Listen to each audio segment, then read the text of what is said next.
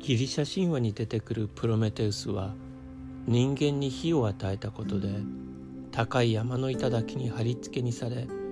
生きながらにして肝臓をわしについばまれたと言います。人間は火があることで暖を取り食べ物を調理するだけでなく武器を作って戦争もするようになりました。人間が火を得たことは今の文明が始まったことを意味しています。今でもどんと焼きやごまの祭典のように火を使ったお祭りは続いています。他方でアマゾンの熱帯雨林の火災のように人間が自然を破壊する端的な現れにもなっています。火というのは物質の燃焼に伴って起こる現象で熱や光を発生させます。ろうそくの火や暖炉の火を見ていると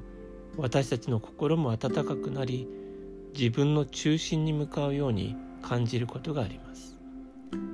ヘルマン・ヘッセの「デーミアン」という小説には主人公が友人と共に暖炉の火を見つめ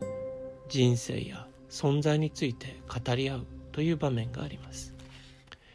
火は人間の中心に関わるものなのではないかと思います。だから火遊びとかやけどをするという表現が象徴的に使われたり心に火がつくと言ったりするのではないでしょうか。教育に意味があるとすれば一人一人の内側に自分の火が灯ることなのではないかと思います。